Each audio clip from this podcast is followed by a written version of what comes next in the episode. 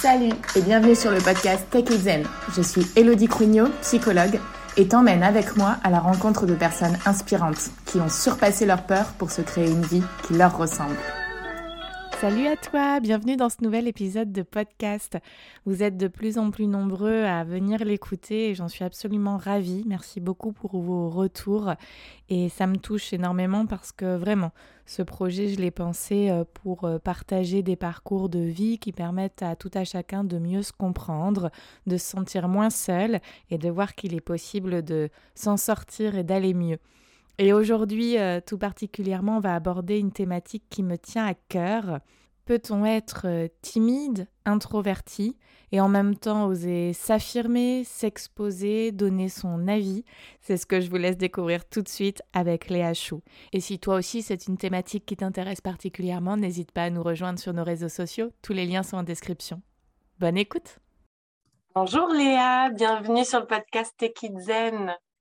Bonjour. Je te remercie énormément d'avoir accepté cette invitation. Est-ce que tu veux commencer par te présenter Et ensuite, je présenterai euh, l'idée de notre échange? Alors, euh, je m'appelle Léa. J'ai euh, bientôt 29 ans dans 4 jours, précisément. Mhm. je suis étudiante en sciences humaines et sociales, en master. Et à côté de ça, je fais de la vulgarisation scientifique sur les réseaux sociaux sur bah, les thèmes, euh, pareil, sociaux, politiques et psychologie un petit peu, de moins en moins, mais encore un peu. Ok. Et effectivement, moi, donc, c'est de YouTube que je te connais à la base. Et il y a quelques temps, je suis retombée sur euh, une de tes vidéos qui était un Draw My Life, Être heureux, mon évolution. C'était le titre et qui datait de 2020. Et puis, euh, bah, je me suis dit que ce serait super intéressant justement de développer un peu euh, cette évolution, puisque dans ce Draw My Life, tu démarres euh, de ton adolescence à peu près, tu évoques les, difficultés que tu as pu rencontrer et, le fait que bah, aujourd'hui, ça aille quand même mieux sur un certain nombre de points. Donc, si tu es d'accord, on se lance direct dans le vif du sujet. Ça me va. Parce qu'on va avoir plein de trucs à se dire, alors je démarre direct. Euh, alors écoute, commençons par le commencement. Dans quel milieu familial tu as grandi? Alors, j'ai vécu dans un milieu familial, enfin, dans une classe sociale plutôt moyenne, avec une maman qui est du coup issue d'immigration et un papa qui est bourgeois. Donc voilà. Donc j'ai jamais trop manqué d'argent, par exemple. Mais à l'inverse, j'ai eu très peu accès à la culture contrairement bah, du coup à mon père qui lui dans sa famille a bien baigné. C'est plus ma mère qui s'est occupée de moi, même si mon père s'occupait de tout ce qui était école, etc. Lui c'était plus euh, voilà. Enfin j'ai pas eu accès à tout ça et c'était même euh, méprisé dans ma famille. La culture, euh, le fait d'aimer les livres, etc. C'était quelque chose qui appartenait aux gens qui avaient que ça à foutre de leur vie. et, du coup voilà j'ai baigné un peu là-dedans. Ok. Qu'est-ce qui a été valorisé du coup plutôt? Alors, ce qui était valorisé, c'était euh, d'être euh, discret, d'être docile, de ne pas faire de vagues, de rentrer dans le moule et de travailler, de gagner de l'argent. Et c'est tout. et ce qui, est assez marrant, c'est que j'ai une famille qui, dans le cercle familial et en extérieur, était très différent. C'est-à-dire que dans mon, enfin, par exemple, mes parents, ils écoutaient beaucoup de reggae. Euh, c'est les parents qui aimaient faire la fête, etc. Mais euh, il y avait beaucoup de secrets, de choses que j'avais pas le droit de dire à l'extérieur, etc. Comme s'ils étaient, enfin, ils assumaient pas qui ils étaient et ils essayaient toujours de performer euh, socialement. Et moi, j'ai toujours eu beaucoup de mal à comprendre pourquoi. Ah. maintenant, j'ai compris en grandissant. Mais c'est vrai que je savais jamais sur quel pied danser en termes de ce que j'avais le droit de dire, de droit de faire en fonction de, des gens avec qui j'étais, quoi. Ok. Et du coup, tu étais quel genre de petite fille, toi? Alors, euh, moi, j'étais une petite fille euh, très, très euh, curieuse qui adorait les animaux, lire les histoires, dessiner. Enfin, j'étais quelqu'un de, de très créatif, très artistique. Et donc, j'étais un petit peu le, vilain petit canard, puisque j'étais un peu tout ce que mes parents méprisaient au final, sans le savoir réellement à ce moment-là. quoi. Ok. Tu as des frères et sœurs? Oui, j'ai un grand frère qui euh, a trois ans de plus que moi. Et, euh, et lui, euh, il est plus comme, enfin, il est plus comme mes parents imaginaient. Et puis je pense qu'ils ont été beaucoup, beaucoup plus stricts et plus durs avec lui, puisque c'était le premier de toute ma famille et parce que c'était un garçon, etc., etc. Donc on n'a pas eu la même éducation non plus. D'accord. Du coup, à quel moment sont apparus les premiers signes de mal-être pour toi? En CP, donc relativement tôt, on a déménagé. Alors moi, j'étais dans une ville et on est parti dans une autre et euh, mes parents euh, pensaient que ça allait mal se passer pour mon frère et bien se passer pour moi. Ce qui a été l'inverse. J'ai eu beaucoup, enfin, j'ai toujours eu beaucoup de mal à hum, sortir de mes routines pour en créer de nouvelles, à, à m'ouvrir aux autres, à m'ouvrir, etc. J'étais en fait très introvertie, alors que tout le monde, même aujourd'hui, pense que je suis quelqu'un de très extraverti. Et du coup, euh, enfin, ça a commencé en CP, donc euh, en CP, euh, je faisais euh, semblant d'oublier mon sac, j'étais tout le temps malade, je ne voulais jamais aller à l'école, etc., etc. Et du coup, ma mère, au lieu de d'essayer de comprendre pourquoi, bah, en gros, c'était des, des crises énormes, et en fait, elle m'a juste forcée. En fait, c'était, j'étais punie tout le temps parce que voilà, je voulais pas aller à l'école et je voulais rester chez moi avec mes avec mes trucs, quoi. Mmh. Ouais, ok. Donc là, à ce moment-là, j'imagine que tu, toi-même, tu comprenais peut-être pas trop ce qui, ce qui se passait et ce qui n'allait pas. Et ça a évolué du coup au fur et à mesure jusqu'à l'adolescence euh, comme ça? Euh, En gros, après, je me suis fait une copine à l'école, puisque je venais de changer d'école, etc. Donc, je me suis fait une copine, mais c'est vrai que je vivais beaucoup les choses euh, très intensément. Enfin, c'était j'étais tout le temps submergée d'émotions, que ce soit euh, submergée de joie ou submergée de tristesse ou de néant. Enfin, j'étais toujours, euh, voilà, euh, je vivais ma, vie d'enfant avec beaucoup de, tumulte, on va dire.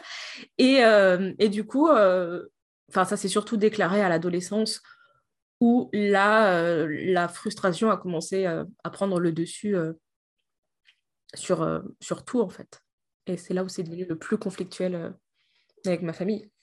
D'accord. Donc c'est devenu plus conflictuel. Et comme tu dis, du coup, dans cette euh, fameuse vidéo, en parallèle, là, il y a bah forcément à l'adolescence cette recherche du lien social et de l'amour des autres euh, de notre âge qui commence à naître et à faire à revenir en force en fait. C'est ça. En gros, maintenant, avec le recul, j'ai l'impression que pendant mon enfance, euh, j'ai dit adieu à une identité, à une part de moi, pour correspondre à ce que mes parents attendaient que je sois. Et, euh, du coup, j'ai vraiment été élevée un peu dans, ce paraître. Et dans, euh, par exemple, j'ai une maman qui, est très discrète et qu'il ne faut pas se faire remarquer, etc., etc. Et le truc, c'est que j'ai été éduquée à il faut que tu trouves un mari, il faut que tu fasses des enfants, enfin vraiment le, stéréotype euh, de la femme au foyer, etc. etc. Mais à la fois, bah, j'étais aussi éduquée à il faut que tu sois indépendante. Enfin, j'avais vraiment encore une fois cette double balance de euh, le tout et l'inverse.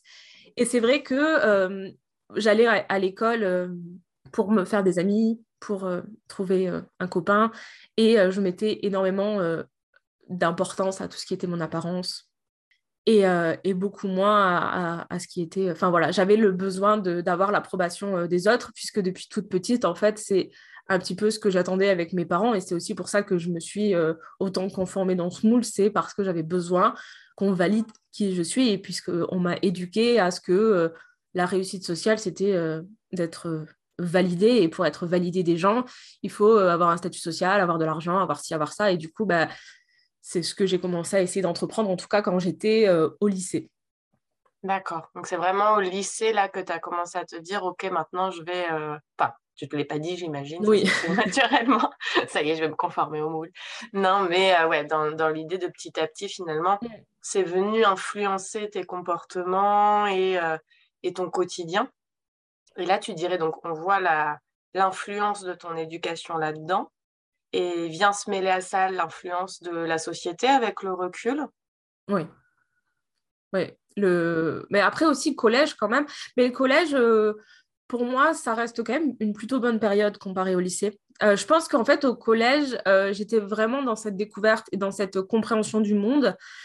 Et du coup, ça allait parce que bah, je faisais mes, mes, expériences, mais ça reste le collège. Donc, ça reste voilà, très voilà, j'avais mes amis, etc., etc. J'étais dans un petit collège, donc ça allait, mais c'est vraiment été le lycée. puis en plus, ben, nous, enfin moi, j'étais dans à la campagne et à la campagne, il y avait vraiment, c'est, a vraiment beaucoup de, de, groupes sociaux et de mépris de de tout le monde, en fait, euh, bah, le mépris de classe, etc. Enfin, il y a des gens, ils sont là de, génération en génération, ils se connaissent, etc.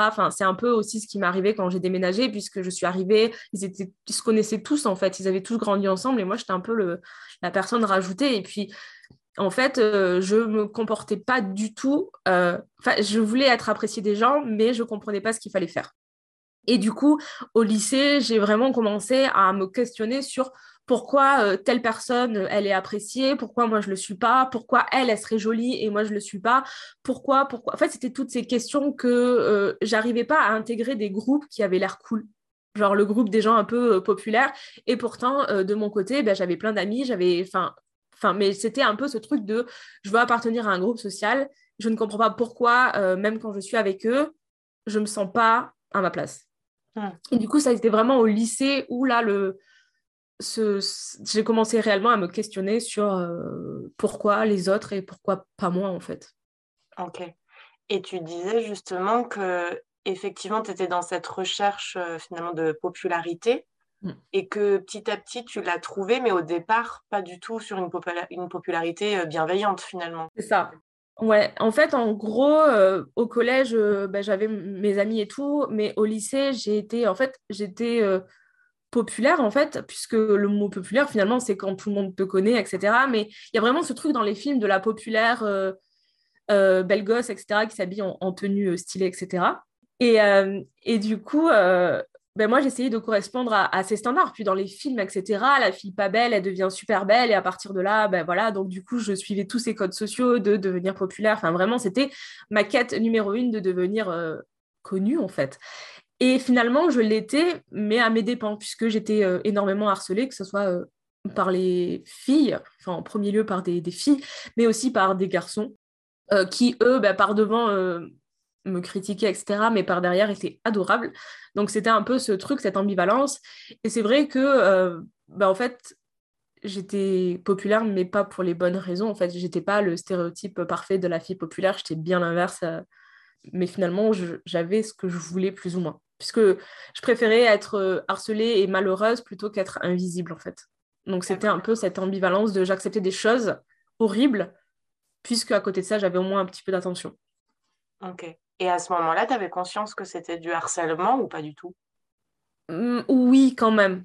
Après, aujourd'hui, avec le recul, j'en ai beaucoup plus conscience. Et puis, j'ai une copine avec qui j'étais au lycée qui, euh, parce que moi j'en ai déjà parlé avec mon copain, et euh, elle était là et elle lui disait non mais ce qu'elle te raconte c'est 100 fois pire ce qui est arrivé en vrai, et elle, elle, a toujours été euh, vraiment très, très choquée en fait que je puisse accepter ça et que je le vive aussi bien en fait. Mais finalement c'était, je préfère être mal accompagnée que toute seule. Hmm.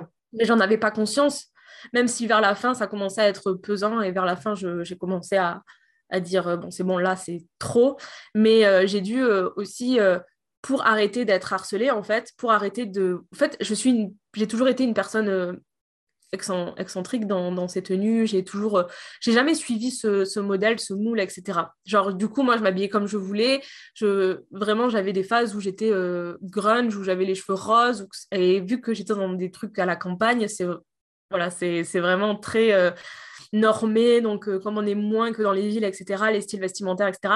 Et du coup, j'avais euh, une valise euh, rose fluo. Et en fait, c'était ma valise d'internat. Et en fait, me la, les mecs, ils la prenaient, ils me la cachaient tous les, tous les jours quand on était en internat. Et au début, une fois, c'était rigolo. Au bout de cette fois, c'était chiant. Du coup, bah, j'ai acheté une valise comme tout le monde. Et du coup, j'ai commencé à petit à petit faire un peu ce que j'avais fait avec mes parents. C'est en fait commencer vraiment à m'habiller comme ces personnes-là, en fait, un petit peu les styles qui sont à la mode chaque année, etc., j'ai commencé à mettre encore une fois une part de moi de côté pour euh, correspondre aux standards, euh, en tout cas aux modes, etc., et pour me faire discrète. Et plus j'étais discrète, moins euh, on marcelait et plus je, je, pouvais vivre tranquillement ma vie de lycéenne, quoi. À ce moment-là, il n'y a aucun adulte qui intervient ou qui, qui exprime que c'est pas normal, que, qui est là pour te protéger? Non, moi je l'ai exprimé, euh, je l'ai exprimé, donc euh, je suis allée voir le directeur de mon école. qui n'a absolument rien fait. Parce qu'à la fin, il y avait quand même écrit mon, mon numéro sur les tables du lycée avec écrit Elsus et mon numéro de téléphone. Et du coup, je recevais des appels, mais en plus, je savais très bien qui c'était qui m'appelait, etc. Et personne n'a jamais rien fait, en tout cas pour ça. Et ça a duré jusqu'à mes 20 ans. C'est pas quelque chose d'adodin ou un truc d'adolescent. On sait, euh, ça a duré très longtemps cet acharnement et cet harcèlement. Même quand j'ai déménagé jusqu'à la fin de mes études au lycée, je suis partie vivre euh, dans une autre ville où là, c'était totalement l'inverse, où j'ai vécu mes meilleures années. Et bien quand je revenais chez mes parents ou que j'osais sortir, et bien c'était de nouveau la même chose. Ah oui, c'est fou. Ok, et c'était dans des années où on commençait à parler de, du harcèlement comme on peut en parler aujourd'hui ou pas encore du tout? Pas du tout. pas du tout. Et puis, euh, j'étais aussi une harceleuse au final, parce que mine de rien, euh, moi aussi, je me suis retrouvée à, harceler des gens, en fait. Enfin, il y a pas... Euh, il y a toujours ce truc de j'ai été harcelée, mais en toute sincérité, moi aussi, j'ai méprisé des gens, moi aussi, j'ai harcelé des gens. Et en fait, il n'y avait aucune prévention sur ça à l'époque. Et en fait, on harcèle des gens ou on méprise des gens et même beaucoup de gens qui m'ont méprisé, et euh, j'ai pu en discuter avec eux des années plus tard, ou, et tout ça, c'est parce que c'est l'effet de groupe, en fait. Et puis, tu te dis, euh, si je veux appartenir un peu à, ce groupe-là, il faut que je fasse ça. Et comme j'ai pas envie d'être tout seul et rejeté parce que c'est la honte, ben, je préfère être vraiment mal accompagnée. Et du coup, tu te retrouves à devoir mépriser des gens. Et, et c'est horrible parce que c'est un peu le cercle vicieux de, de ça, quoi. Oui, il y a une question de déjà, si pas, s'il n'y a pas de prévention à ce sujet, tu n'as pas vraiment conscience de ce que tu es en train de faire et des conséquences de ce que tu es en train de faire quand tu es jeune, etc. Alors, donc toi, c'est arrivé au, lycée quand même, euh, proche de la vingtaine, je pense que tu commences à avoir un peu plus conscience, mais quand même, quand maintenant, on en parle quand même beaucoup plus, et ça, ouais. faut oublier, quand on n'en parlait pas, on en avait moins conscience. Et puis ensuite, c'est une question de survie, en fait. C'est-à-dire que si tu ne te conformes pas au groupe et que tu suis pas ces codes-là, tu te retrouves toi-même harcelé et à mm. vivre des choses euh, extrêmement difficiles. C'est ça. C'est un peu euh, mange ou fais-toi manger. Exactement. Et donc, effectivement, donc tu le dis bien, toi aussi, tu pouvais euh, bah, du coup tomber dans cette toxicité finalement et, ce mépris. Parce qu'à ce moment-là, il y a une obsession qui commence peut-être à, à, venir, en tout cas c'est ce que j'ai perçu dans ta vidéo, c'était celle de bah, il faut être euh, belle à tout prix et euh, vraiment effectivement rentrer dans les codes à tout prix. Et donc, je vais mépriser ce qui ne rentre pas dans les codes et moi, tout faire au niveau euh, maquillage, coiffure, habillage, etc. C'est à quel moment que ça se matérialise, ça? En gros, ce qui s'est passé, c'est que avant de rentrer en, seconde générale, j'ai fait un BEP où je suis partie vivre sur Toulouse. Et ensuite, je suis repartie à la campagne faire mon lycée. Et donc, à Toulouse, ça s'est très très bien passé et ça a été le retour à la campagne. Je pense que ça a été vers la terminale peut-être. En fait, j'ai toujours un peu tâtonné euh, ce qui était euh, la vie en vrai. Et euh, je pense que ça a été vraiment, encore une fois, au lycée, ben, comme j'étais harcelée pour les mauvaises raisons, j'ai voulu me standardiser. Et pour moi, la standardisation, c'était d'être belle, etc. Et puis en plus, encore une fois, dans l'éducation, dans les films, dans les séries, il y a les gens qui sont cool. Et les gens qui sont cool, c'est ceux qui harcèlent hein, la plupart du temps les gens. C'est ceux qui sont en haut de la hiérarchie, c'est ceux qui euh, sont beaux, c'est les meufs qui sont euh, euh, stéréotypées du genre féminin, c'est-à-dire grandes, minces, bien habillées tout le temps, bien coiffées, naninana. Et du coup, bah, en fait, je me suis mis en tête que si j'arrivais pas à, à, sociabiliser avec les gens, si j'arrivais pas à m'intégrer euh, socialement. C'était moi le problème. Et du coup, c'était parce que bah, j'étais pas euh, assez, assez belle ou assez mince ou assez grande. Et que du coup, si j'étais malheureuse, c'est parce que euh, j'étais trop moche et ainsi de suite. Et que voilà. Et que c'est pour ça que les gens n'assumaient pas. Puisqu'en en gros, même au niveau des amourettes et des amitiés, j'avais plein de gens qui m'appréciaient, mais c'était toujours la personne de qui on avait honte même les mecs qui étaient en crush sur moi, c'était des mecs, ils en avaient honte, ils n'en parlaient pas, etc., etc. Et il y avait même des filles très, très populaires euh, qui euh, me parlaient, qui m'appréciaient, me disaient euh, non, parle pas autour de toi, quoi. C'est vraiment, j'étais vraiment, genre, la rejeter, c'était horrible, vraiment, à vivre en tant que en tant qu'ado. Enfin, surtout au lycée, ouais, t'es encore ado, quoi. Mais... Bah ouais. tu te construis encore, quoi. Ouais. Donc, on te renvoie tout ça. Et au bout d'un moment, petit à petit, ça a quand même des conséquences euh, bah, beaucoup plus euh, compliquées euh, sur toi, notamment sur ton alimentation. Oui, bon, après, les, les troubles alimentaires, euh, j'ai commencé à les avoir vers 14 ans. Euh, à la base, c'est parce que j'ai vécu quelque chose qui. un, un truc qui n'a pas été cool et ça a déclenché euh, troubles alimentaires qui ont été encore plus présents du coup au lycée. là, au lycée, ça a été. ben voilà, enfin, c'était parti. Et puis au lycée, je, le faisais vraiment dans l'optique de, de contrôler les choses. Et en fait, j'ai toujours été dans le contrôle de tout. Et le fait de contrôler mon alimentation, c'est quelque chose qui, était, qui a toujours été hyper rassurant pour moi. C'était en fait comme je peux pas contrôler les, les gens, je peux pas contrôler tout ce que les gens pensent de moi ou qu'on m'apprécie ou pas. Il y a des choses que je peux contrôler et ce que je peux contrôler, c'est mon apparence physique. En tout cas, dans la mesure du possible. Et, et du coup, c'est dans ça que je vrai en fait. Je mettais toute mon âme dans le contrôle de, de qui j'étais, de mes facultés, du fait qu'il fallait que je performe, du fait qu'il fallait que je devienne meilleure que les autres, en fait, dans tous les domaines, parce que euh, si les gens ne m'aimaient pas, il fallait que je les force à m'aimer et que je leur prouve que j'étais meilleure qu'eux, et qu'au pire, ils me détestent, mais il fallait que... En fait, j'aimais, genre, euh, je supportais pas qu'on puisse euh, me mépriser, en fait. Et je voulais leur prouver que c'était eux les, les, pauvres, les pauvres merdes, en fait. Et, et, et j'ai été toxique pendant très longtemps à, faire ça. Ça, ça a duré... Ça, c'est encore... Après, je suis partie en après le lycée, je suis partie en études supérieures. Et là, ça a été euh, l'apogée euh, de la personne la plus insupportable que j'ai pu être dans ma vie. Euh, dans quel sens? Ben, en, gros, j'ai compris ben, beaucoup de choses au lycée. Et, et, du coup, quand je suis rentrée en, école, enfin en licence, j'avais compris que le style et tout ça, ça avait un impact. Donc, au début, j'ai essayé de m'habiller euh, comme euh, tout le monde, c'est-à-dire je mettais des jeans et des t-shirts et des baskets, enfin le truc euh, basique qui n'était pas du tout moi. Et j'ai commencé à sociabiliser avec des gens, des gens que je méprisais. Et je me suis aperçue que en fait, je pouvais m'habiller comme je voulais. Bah, J'étais une personne à part entière et que bah, il y avait des gens que je pouvais pas me voir en fait parce que je les trouvais vraiment réellement insignifiants. Et, et du coup, bah, je suis redevenue très rapidement moi, mais euh, en tout cas, dans ces années-là, j'ai réussi à, me faire des amis et à, avoir mon groupe euh, de, copains, puisque je traînais qu'avec des garçons au final. Et puis, euh, j'étais vraiment enfin, le stéréotype de la fille détestable, j'étais méprisante, arrogante. Et pourtant, je crois que c'est ces années-là où j'ai vraiment été le plus respectée en tant qu'être humain. Au final, c'est voilà voilà, j'étais j'étais euh, j'étais pas j'étais pas forcément une très très bonne amie en tout cas euh, voilà, j'étais plutôt en fait, je pense que en grandissant, je me suis mis en tête que pour être appréciée, en fait, c'était fallait manipuler les gens mmh. et j'ai toujours réussi à très bien manipuler euh, les gens et je pense que c'est ce que j'ai fait le plus dans ces études supérieures, c'est je manipulais les gens en fonction de, de mes besoins en fait. Et du coup, je suis devenue très égoïste, etc., etc. Et mais je m'en rendais pas du tout compte. Ouais, c'est pas quelque chose que je faisais en disant ah là là je le fais pour ça. Maintenant je me rends compte avec le recul, mais c'est juste que euh, je pensais que j'étais sur la bonne euh, la bonne route tout simplement. Bah, c'est les années où du coup on arrêtait effectivement comme tu dis de te renvoyer des choses euh, trop négatives, de te manquer de respect, etc.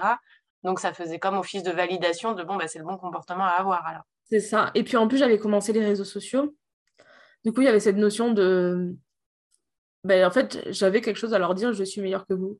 Mais c'est marrant parce que maintenant, quand j'y pense, j'avais toute cette carapace, etc. Mais au fond de moi, j'étais toujours la même personne qu'au lycée et avec mes amis proches. Euh, ben, j'étais toujours euh, cette personne-là, en fait. J'étais toujours euh, moi, mais avec une carapace énorme, un blindage énorme par-dessus. Parce que ben, je, voilà, j'avais compris qu'il fallait que soit je m'impose, soit c'était mmh. foutu et j'avais trop trop peur de revivre de revivre ça quoi. Mmh. complètement. Et du coup, effectivement, entre guillemets paradoxalement, tu te lances finalement à ce moment-là sur les réseaux alors? Et comment ça, ça se fait Je dis paradoxalement parce qu'effectivement, alors c'est pas paradoxal parce qu'effectivement, il y a cette histoire d'image et de chercher l'approbation des autres, j'imagine peut-être dans cette démarche-là, comme tu dis, de leur faire dire que bah, regardez, euh, je suis euh, meilleure maintenant ou meilleure que vous. Et en même temps, bah, c'est prendre un risque aussi du jugement d'autres. À cette époque, on le voyait peut-être moins qu'aujourd'hui aussi, ce risque. Le truc, c'est que bah, du coup, j'ai commencé en terminale. Après, il y avait aussi le truc de j'ai besoin de que les autres valident qui je suis, etc. Mais il y a aussi une part de moi qui, aujourd'hui, je sais, euh, qui est ralliée du coup à mon enfance, qui est que euh, j'ai toujours euh, aimé apprendre, j'ai toujours été curieuse de tout, etc. Et, des fois, il y avait beaucoup de gens qui, pensaient que j'étais en compétition avec eux. Et pourtant, vraiment, je pense que en dehors du fait que j'avais besoin de prouver aux gens que voilà, je, valais quelque chose, j'avais surtout besoin de me prouver, prouver à moi-même et à ma mère, qui est quand même le, précurseur de tout ça, que je valais quelque chose. Et j'ai toujours aussi été un petit peu en compétition avec ma mère, qui, pour le coup, ne... ma mère elle ne m'a jamais félicité de rien. En fait, même aujourd'hui, elle, elle, est enfin, j'ai écrit un livre, etc. Elle ne l'a jamais lu. Elle est incapable de me dire c'est bien, je suis fière de toi. Elle ne me l'a jamais dit. Et euh, il y a toujours eu cette un peu, euh, par contre, pour me dire ça, tu n'y arriveras pas, ça, il faut que tu abandonnes, etc. Et je pense qu'avant de vouloir impressionner les gens, c'était surtout de prouver à ma mère que je pouvais le faire et au fond aussi de me prouver à moi que je pouvais le faire et que j'en étais capable. Mais c'est vrai que euh, les réseaux, donc j'ai commencé à la fin de la terminale pour, je faisais de la beauté en fait, je, comme je maquillais beaucoup et tout ça, bah, j'avais besoin, de, avant d'acheter des produits, de savoir ce que ça valait. du coup, j'avais un blog. Et euh, petit à petit, j'ai commencé euh, les réseaux sociaux, enfin YouTube. Là, pour le coup, j'étais euh, déjà en licence. Et, et j'ai petit à petit commencé à parler de sexualité.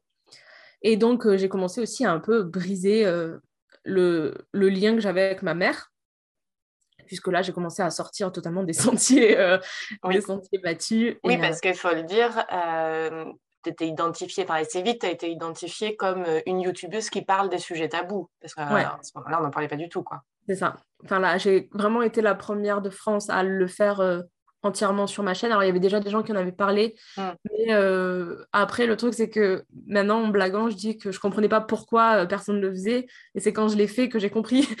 mais vraiment, je, comme je viens de, vraiment de la campagne, etc., et que j'ai vraiment, c'était le gros poisson dans une petite mare, quoi je me rendais pas compte de la violence du monde et euh, des réseaux sociaux. Et c'est vrai que c'est cette naïveté un petit peu et ce, cette inconscience qui a fait que bah, j'en suis aussi là aujourd'hui, qui a fait que bah, j'ai toujours été un peu euh, téméraire et euh, je n'ai pas trop cherché à comprendre de si personne ne le fait, bah, je vais le faire. Et puis tant pis, encore une fois, tant pis si les gens me détestent et me tapent dessus, tant que tant qu'on parle de moi au final, encore une fois. Ouais, il y a un petit peu ce même mécanisme. On va, y, y revenir, ça m'intéresse, euh, tu vois, le mécanisme qu'il y a eu à ce moment-là.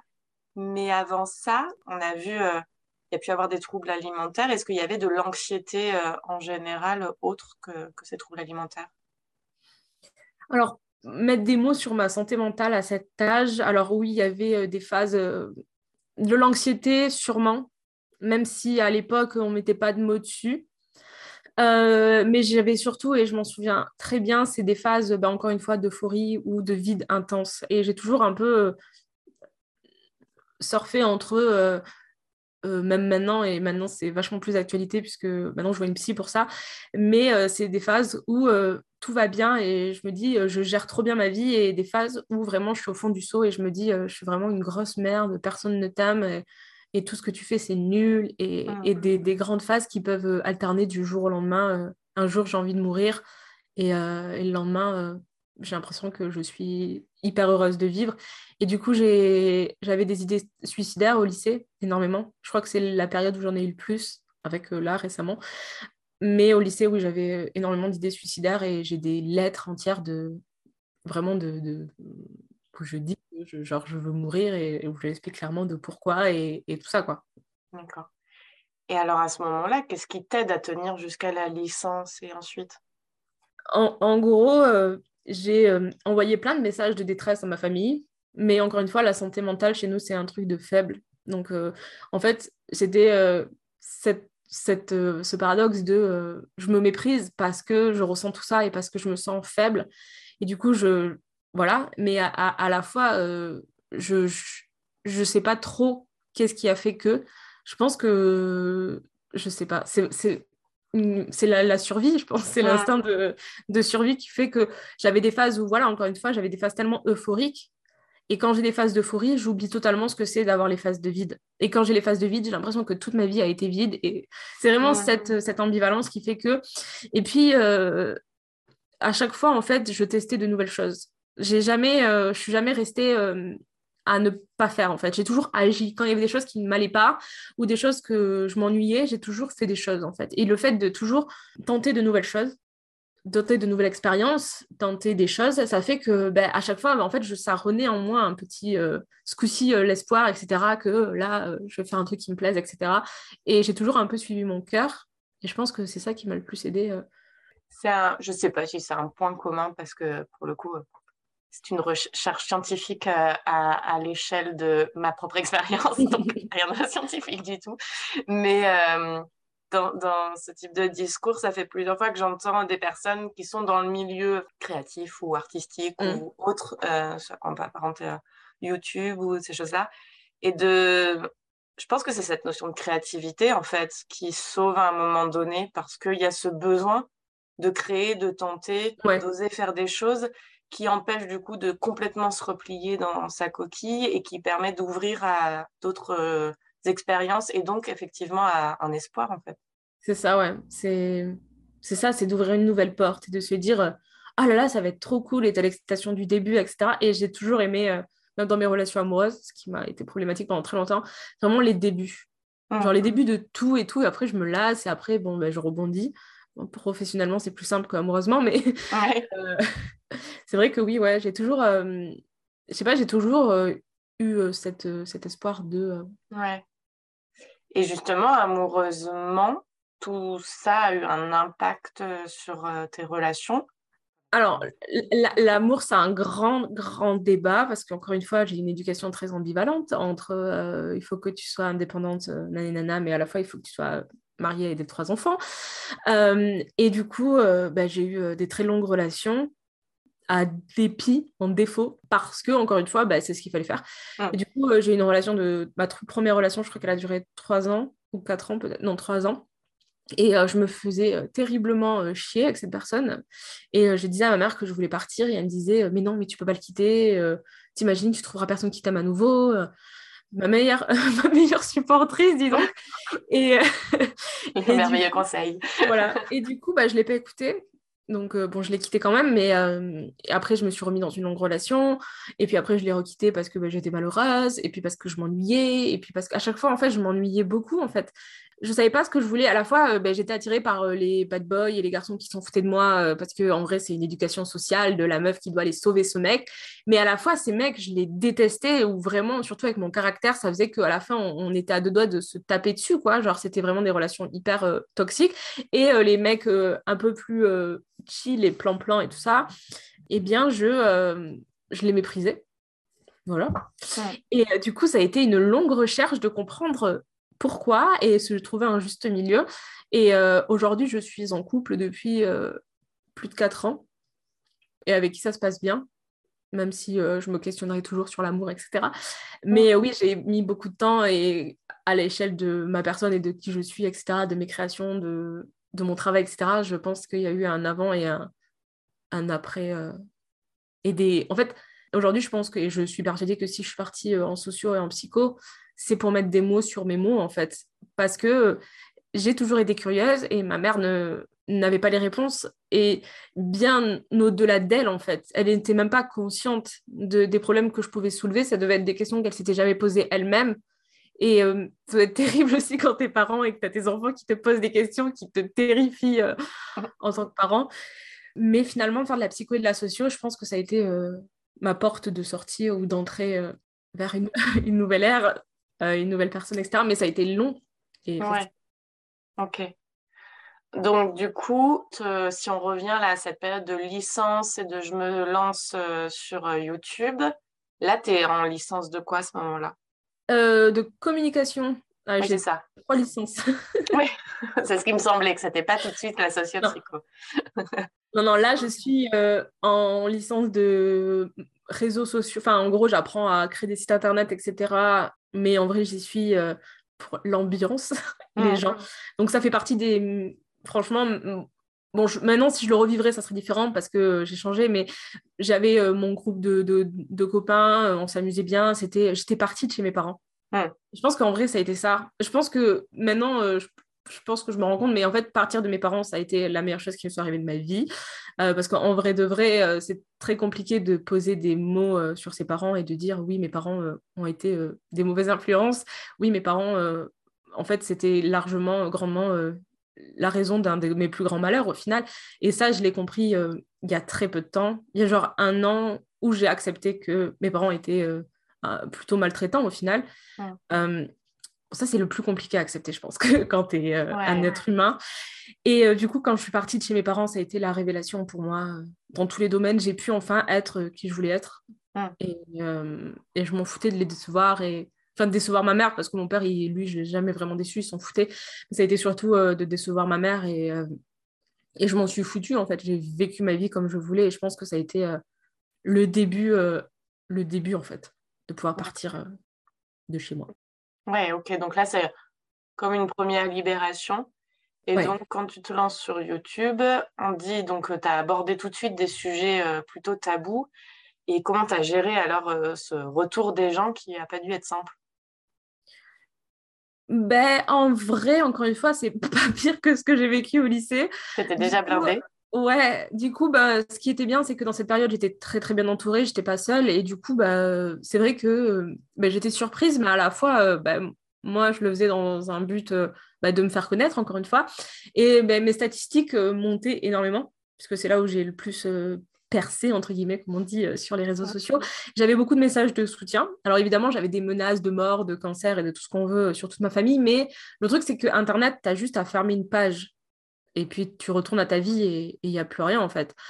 Et du coup, euh, bah, je, je, fermais juste. Enfin, je le voyais, je lisais, c'est quand même toujours, tu es toujours hyper curieux d'aller voir ce qui se dit, mais euh, j'ai pas l'impression, enfin, encore une fois, comme le lycée et tout ça, je, me dis oui, ben, ça fait partie de la vie en fait. C'est vraiment, j'ai accepté. Euh, enfin, j'avais cette. Euh, j'ai toujours eu ce truc d'accepter, beaucoup moins aujourd'hui, je pense, des choses horribles. Juste en me disant oui, ben, c'est la vie et c'est comme ça, c'est pas autrement. Le harcèlement, c'est comme ça et c'est pas autrement, ça fait partie du truc. Alors qu'en vrai, non, mais, mais je pense que j'avais ce, ce, truc de me dire euh, c'est la vie.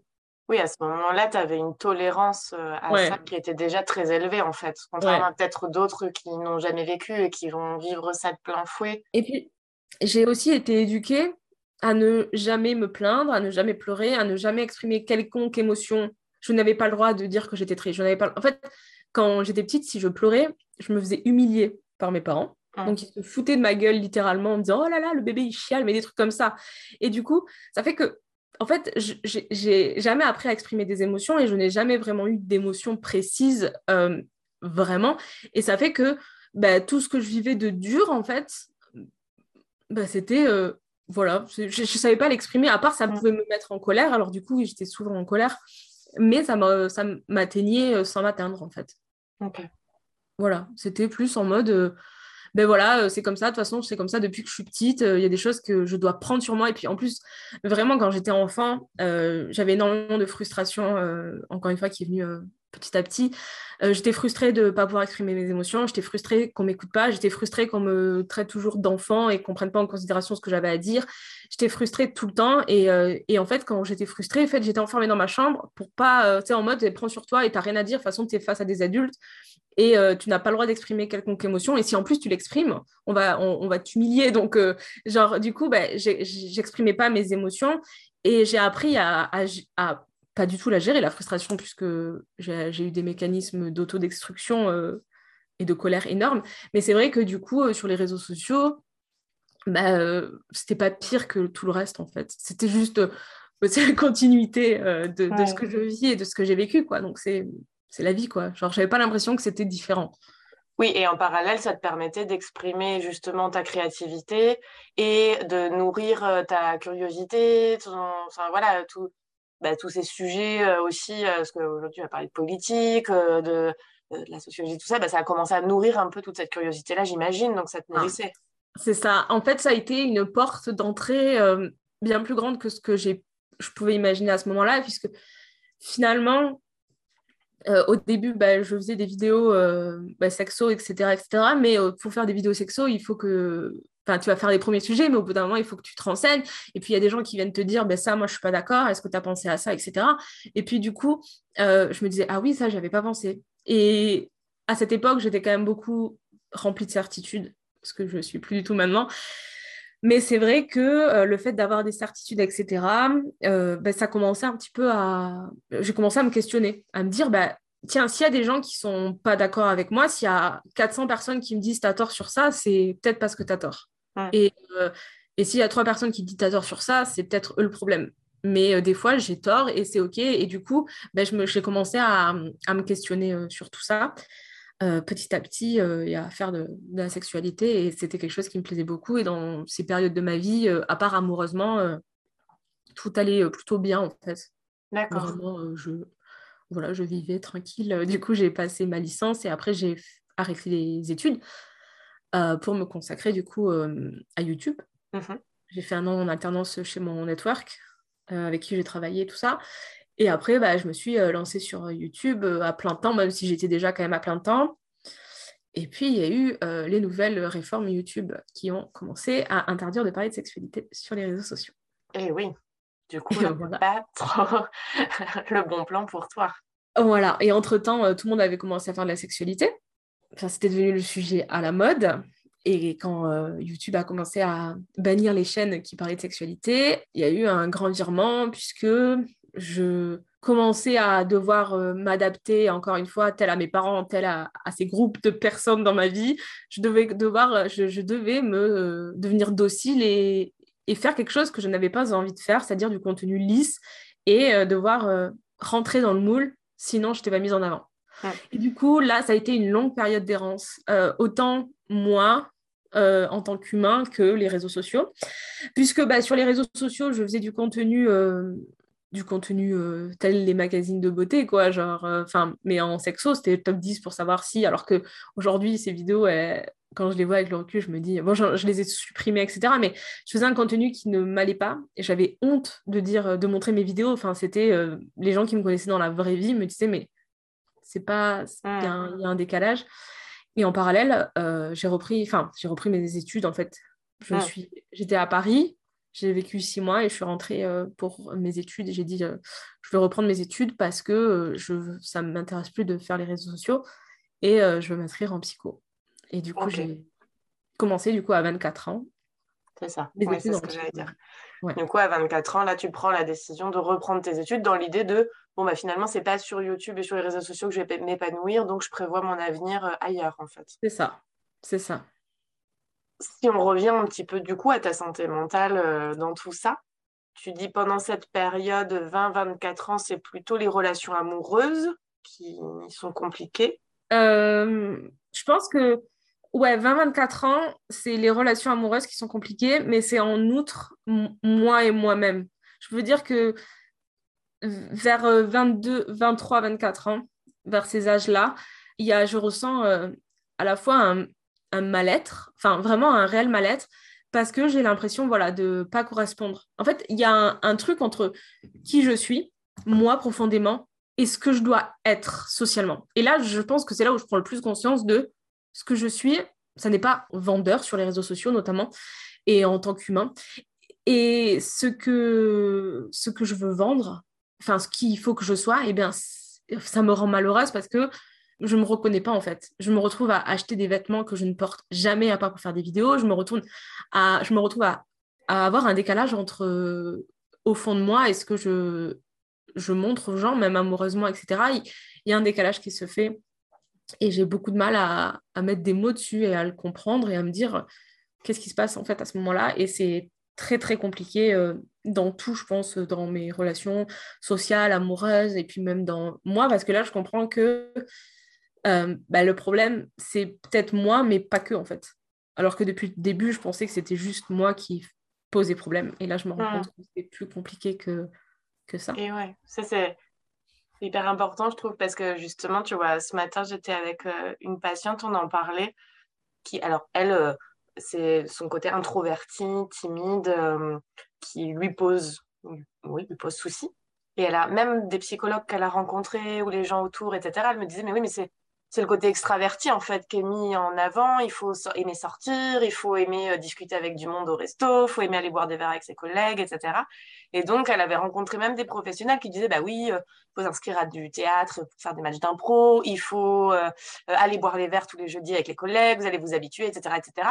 Et en fait, on était sur ce débat de mais en fait, est-ce que c'est pas juste ma personnalité et mmh. juste j'ai pas envie en fait et j'aurais jamais envie. Et, et donc, cette question de qu'est-ce que je fais de cette info?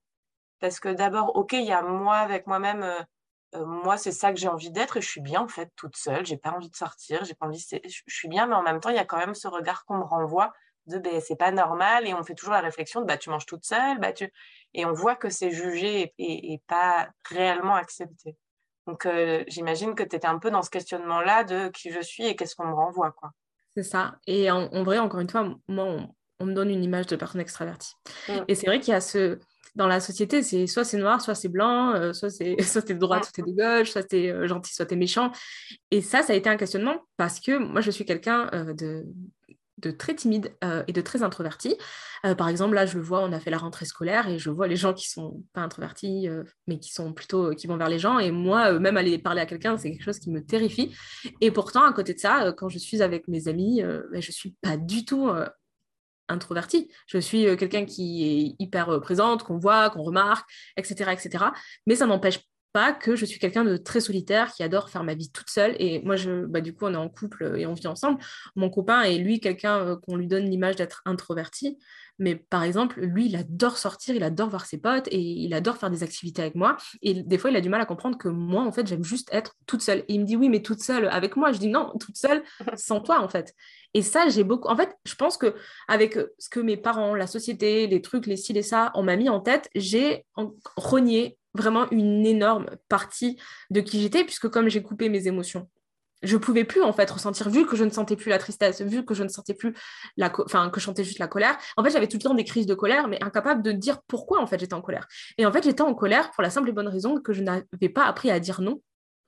Et le fait d'apprendre à dire non, non, je n'ai pas envie d'aller à des repas de famille, non, je n'aime pas en fait les, trucs de famille en fait de base parce que souvent et eh ben en tout cas dans ma famille les trucs familiaux c'est des choses où je trouve que enfin il y a, y a enfin j'ai pas envie d'y aller parce que mille raisons en fait. Et, euh, non euh, j'ai oui j'ai envie de quitter cette personne et non je n'ai pas envie de rester avec non je n'ai pas envie de sortir. Et à force d'apprendre à dire euh, non et oui je vais faire plus suivre mon cœur au final et eh bien en fait je me suis aperçue que le problème c'était pas que au lycée j'étais une mauvaise personne c'est juste que je m'entourais des personnes qui n'étaient pas pour moi en fait. Si j'avais osé dire que quand j'étais au lycée, que moi j'étais passionnée par les, comme je l'ai dit euh, tout le temps, j'étais passionnée par les fourmis ou que j'étais passionnée par lire des livres et apprendre euh, des histoires sur le monde, et bien peut-être que j'aurais sociabilisé avec des personnes qui étaient pareilles que moi et que j'aurais pas eu besoin de, voilà. Sauf que j'essayais de, de, me faire amie avec des gens qui venaient de milieux euh, très riches, qui souvent pétaient plus haut que leur cul, qui étaient des personnes exécrables et méchantes. Et du coup, comme je voulais être comme eux, ben, je me comportais comme eux. Et eux, aussi, ils sont victimes de ce système qui est il faut que tu réussisses socialement et qui sont dans cette boucle infernale de il n'y a plus de place à l'humain, il n'y a plus de place à l'émotion. Et en fait, c'était pas euh, moi le problème, c'était pas le problème, c'est qu'en fait on n'avait aucun attente en commun. Moi, j'avais vraiment aucune passion pour ce qui les passionnait. Eux, ils étaient tous passionnés de, par exemple, par le rugby. Moi, c'est quelque chose que j'ai toujours trouvé trop nul. Je me tapais les matchs tous les samedis, etc. C'était quelque chose que je trouvais vraiment nul. Et aujourd'hui, j'ai une angoisse terrible quand je croise des rugbymen euh, dus à tous les traumas que j'ai liés à mon enfance. Et du coup, si j'avais osé pas renier cette part de moi et parce que c'était pas bien vu socialement euh, d'aimer euh, les fourmis et les livres, eh bien peut-être que j'aurais au lycée. En fait, je mettais trop mon temps et mon importance à des gens qui ne le méritent pas. Enfin, pas qui ne méritent pas, mais avec qui je ne corresponds pas. Et moi, c'est ce qui m'a un peu gênée dans la série 13 Reason, Reason Why c'est que l'héroïne, toute sa vie et toute sa scolarité, elle va vers des personnes qui sont exécrables avec elle, alors qu'il y a des milliards d'autres personnes qui lui disent qu'ils sont là pour elle et elle les méprise. Et je trouve que la série met pas assez en avant ce côté de, en fait, le problème, c'était... En fait, genre, il y a, y a une partie de moi, je sais que, évidemment, je suis pas coupable de mépriser les gens, mais il y a quand même une part de moi qui a méprisé des gens et qui a été terrible avec d'autres personnes. Et en fait, on est tous le bourreau de quelqu'un, en fait. Et, ça, j'ai mis du temps à le comprendre, qu'il y avait des gens que j'avais trop envie de mépriser et je ne comprenais pas pourquoi. Et ça, ça a mis beaucoup de temps à comprendre que c'est parce qu'en fait, euh, ben, c'est juste que c'est des personnes que je ne supporte pas. Et il y a des gens que j'apprécie, avec qui je partage des choses. Et il y a des gens avec qui je partage moins de choses. Et j'ai pas besoin de me forcer à être avec des gens que je n'apprécie pas. Et du coup, avec mes études, la psycho, etc., en fait, j'ai commencé à, à mettre des mots sur ça, en fait, même amoureusement parlant. J'ai accepté des choses. Qui sont, même si j'avais beau dire euh, oui, euh, je suis euh, féministe, oui, enfin, je l'étais pas vraiment en fait. J'étais encore une fois omnubilée, prête à accepter tout et n'importe quoi pour avoir l'approbation d'un homme, prête à accepter tout et n'importe quoi pour avoir l'approbation de n'importe qui. Et je pense que c'est quand j'ai appris à, à me dire moi, je suis telle personne. Et qu'importe ce que pensent les gens d'être passionnés par les fourmis, moi je suis passionnée par ça, ou je suis passionnée par la sociologie, ou je suis féministe, etc. Qu'importe ce que les gens en pensent, je suis moi et, je j'ai pas à, renier qui je suis. Et tant que je renierai et que j'assumerai pas qui je suis, ben, je m'entourerai de personnes qui ne me correspondent pas. Et il n'y a que quand j'ai réussi à faire tout ça que j'ai réussi à avoir des relations saines. Hmm. C'est compliqué. c'est clair. C'est compliqué parce que faut... en fait, c'est un processus qui est long. Euh, et, et d'abord, il y a toute la phase de prise de conscience. Une fois qu'on a pris conscience, il y a la phase de transformation et de se reconstruire un, environnement social euh, équilibré, forcément, ça prend du temps, rencontrer des nouvelles personnes, euh, enfin voilà, donc euh, avec tout ce qui peut jouer autour. Si j'ai bien compris, toi, là, entre ces 24 ans et à aujourd'hui, il y a eu une, une période justement sombre quand même pour toi? elle est, en fait, non, ça, c'était plus avant les 24 ans. De les quatre dernières années, pour moi, ça a été la, la remontée, on va dire. En fait, euh, les quatre dernières années, euh, bon, évidemment, j'ai toujours, euh, enfin, on n'est jamais stable au niveau confiance en soi, on n'est mm. jamais stable dans tout. Oui, on apprend tout le temps. Voilà. Mais les quatre dernières années, ça a été les années où j'ai le suivi littéralement mon cœur et j'ai vraiment avancé en, en, me lançant des défis, etc. et en, en étant moi-même. Mm. Oui, c'est parce qu'à un moment donné, tu te dis quand tu parlais des idées suicidaires, tu disais euh, il y a eu au moment du lycée et jusqu'à il n'y a pas si longtemps, oui. je crois. Alors, c'est parce que j'ai fait un burn-out pendant mes... mes périodes de partiel. voilà, parce que maintenant, mon... vu que j'ai quand même résolu pas mal de problèmes, euh, il y avait quand même la... les derniers problèmes à régler, c'était donc du coup la relation familiale, dont j'arrive à mettre des mots que depuis récemment, même si j'ai prévu d'en parler plus en détail sur les réseaux sociaux, c'est toujours des sujets qui sont pas simples. Et, euh, et, du coup, il y a eu y a ça, et, euh, et puis le fait de euh, toujours vouloir performer. Enfin, j'ai gardé quand même ce truc de faut toujours vouloir performer, toujours plus, etc. etc. Et le fait de vouloir toujours faire des listes, toujours être plus voilà, dans, dans l'entrepreneuriat, qui est à l'antipode de mes idées au fond. Enfin, moi, ça serait que moi, enfin, j'aurais une ferme et je, je des chèvres, enfin, voilà. Mais à côté de ça, ben, ma, ma, ma passion, enfin, c'est plus qu'une passion, c'est une vocation euh, pour les sciences sociales, et ben en fait, il faut de l'argent, en fait. Mm. Et du coup, tu es obligé de faire des choses, euh, enfin, tu es obligé de gagner ta vie. Et moi, j'ai la chance d'allier quand même euh, les réseaux sociaux à ma vie, puisque aujourd'hui, c'est devenu l'un nourrit l'autre. Puisque dans le milieu des réseaux sociaux, moi, ce que j'essaie de plus le prendre, c'est le côté humain, c'est le côté pédagogique. Vu que je vais être enseignante-chercheuse, ben, les réseaux sociaux, ça me donne ça m'aide en fait. C'est carrément ce que je veux faire en fait euh, toute ma vie. Si je peux faire euh, continuer de faire mes réseaux, mais continuer d'apprendre à causer et faire de la recherche pour pouvoir. Enfin, c'est vraiment ça que je veux faire euh, de, de, ma vie, puisque quand été refusée en master de psycho, ça a été la grande question de pourquoi tu veux ce master en fait? Parce que tu fais déjà ce que tu aimes au quotidien. Mais pour la réussite sociale, et puis le fait de quand on te dise tout le temps, oui, mais Léa, tu feras quoi quand tu seras plus grande? Et ma mère me l'a demandé encore il y a un an et je lui dis mais maman je vais avoir 30 ans dans deux ans.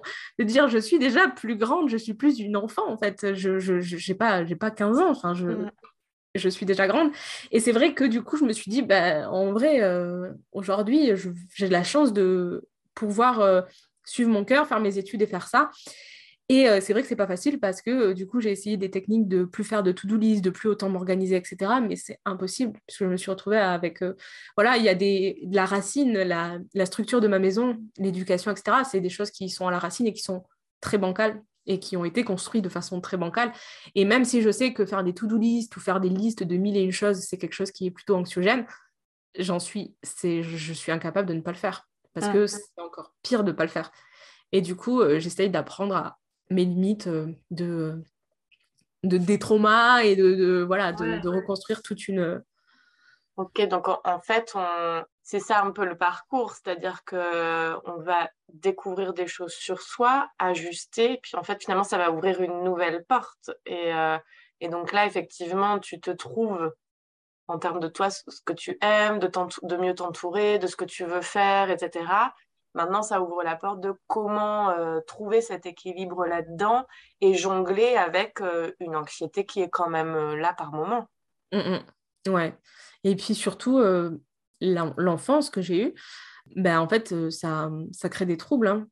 Psy, et, et, du coup, aujourd'hui, c'est surtout d'accepter que, psychologiquement parlant, ben, j'ai une certaine fragilité que, par exemple, mon copain n'aura jamais et qu'il peut comprendre, mais qu'il ne comprendra non plus jamais. je sais que c'est il y a des jours où je me lève et, juste j'ai la mort en fait. J'ai vraiment plus rien ne m'anime plus rien ne me fait plaisir. Même faire une sieste me tend en fait. Je, veux juste rien faire et je me sens si nulle etc et puis c'est compliqué parce que je passe vraiment par des étapes où c'est tout l'inverse. Et je, dois accepter que ben, en fait, c'est comme ça, en fait. C'est comme ça, c'est parce que ben, j'ai vécu tout ce que j'ai vécu et que c'est pas moi le problème et que dans ces journées-là, il faut apprendre aussi à se dire ne culpabilise pas, en fait. Juste euh, essaye de trouver des choses que tu aimes, même si ça reste difficile. Euh, par exemple, là, j'en ai une, j'ai une journée qui a été terrible, mais sans raison. Et la seule chose qui m'a fait plaisir, c'était de manger une raclette. Et vraiment, c'est la seule chose qui m'a apporté du bonheur. On peut me proposer tout et n'importe quoi, genre limite aller dans l'espace, aller à Disney, enfin des trucs du genre. Et je pourrais dire non, c'est nul en fait. Tout est vraiment dans ces jours-là, tout est très nul. Et, euh, et du coup, euh, le lendemain, je me suis levée, tout l'inverse, j'étais la personne la plus heureuse du monde. Et ça, ça fait partie de moi et je, je dois composer avec et je dois accepter que, eh bien, euh, il y a des choses qui laissent des, des traces et que, et que on, on, peut, en fait, il n'y a rien qui est, qui est parfait et qu'il y a tout qui, on apprend tout le temps en grandissant et, et voilà. Du coup, si tu devais je ne sais pas si c'est le bon terme, mais résumer un peu euh, pour toi certaines clés importantes quand même dans ce cheminement que toi tu as fait jusqu'à ce jour? Je dirais que c'est quoi les, les, clés importantes? Je pense que la chose la plus importante à faire, c'est vraiment à se reconnecter avec nos émotions. Je suis persuadée que on a des, choses en nous euh, qu'on a dès l'enfance, des passions, des choses. Et en fait, en grandissant, on les met de côté cause de l'éducation, de la vie, de tout. Euh, et, en fait, le seul moyen de retrouver cette euh, petite flamme, en fait, parce que quand tu es petit, tu n'as pas tout, tu n'as pas la peur, t'as pas... Enfin, tu te sens euh, genre en mode, tu aimes les choses et tu les fais, tu te poses pas la question. Et je pense que en grandissant, on apprend du coup à se déconnecter de nos émotions, même à pas dire stop. Des fois, tu as mal, des fois, tu n'es pas content et tu n'oses pas dire stop ou tu n'oses pas partir d'un endroit parce que tu dis oui, mais ils vont penser quoi les gens, etc. Et là, en fait, quand ton horloge interne ou ton petit truc interne te dit stop, c'est non. Ben, en fait, écoute-toi, en fait. Et c'est ça qu'on on apprend à ne pas faire, en tout cas, pour se conformer à des choses qui sont des fois totalement dérisoires. Et je pense que se reconnecter à nos émotions, à dire là, ça me fait mal, là, je suis pas contente, même dans le cadre de la sexualité, hein, euh, hein? il faut euh, s'écouter, en fait. Des fois, tu n'as juste pas envie et c'est OK.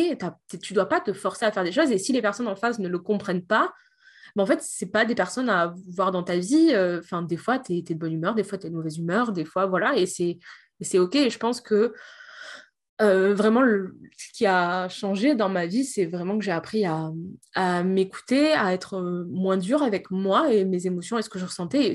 Et, du coup, indirectement enfin très directement, euh, à faire pareil avec les gens qui m'entourent, être moins dur et à comprendre qu'on est tous différents et ne plus vouloir changer les gens en pensant qu'il n'y avait qu'une seule et unique bonne façon de faire. Que on fait tous comme on peut, quoi. Mmh. Avec ce qu'on a ça me touche parce que c'est quelque chose que je répète euh, beaucoup, euh, moi aussi, là, sur, sur les réseaux. C'est cette histoire, effectivement, d'émotion, de s'écouter et, euh, et, surtout de ne pas se rajouter la double peine derrière, culpabilité, mmh. voilà, honte, etc. De, bah voilà, je suis, je suis comme ça et je reste bienveillante avec moi-même, même si parfois, bah, effectivement, on aimerait faire autrement, on aimerait faire différemment, plus, moins, etc. Mais déjà, chaque chose en son temps, quoi. Et ça marche pareil avec l'alimentation aussi c'est-à-dire de s'écouter et, euh, rester de bienveillante. Se forcer euh, à ne pas manger ci, à ne pas manger ça, s'écouter et puis c'est tout en fait. Et ne pas culpabiliser qu'on mange des choses ou des trucs comme ça et puis accepter que eh ben, on a le corps qu'on a et que au contraire en prendre soin et se dire euh, aujourd'hui il est comme ça et demain il Enfin, demain, il pourrait m'arriver un accident.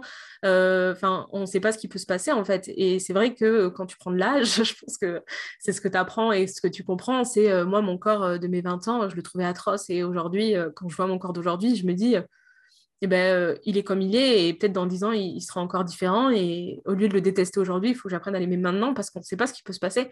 Enfin, moi, je ne pouvais pas me douter à mes 20 ans que aujourd'hui je, je, prendrais 15 kilos et que mon corps serait plus du tout le même c'est rien n'est figé dans le temps. Et, je pense qu'au lieu de culpabiliser, on devrait plus apprendre à, à s'aimer et à aimer qui on est à l'instant T. Et puis arrêter de se culpabiliser tout le temps et de se flageller pour tout. Euh, mmh, n'importe quoi, quoi.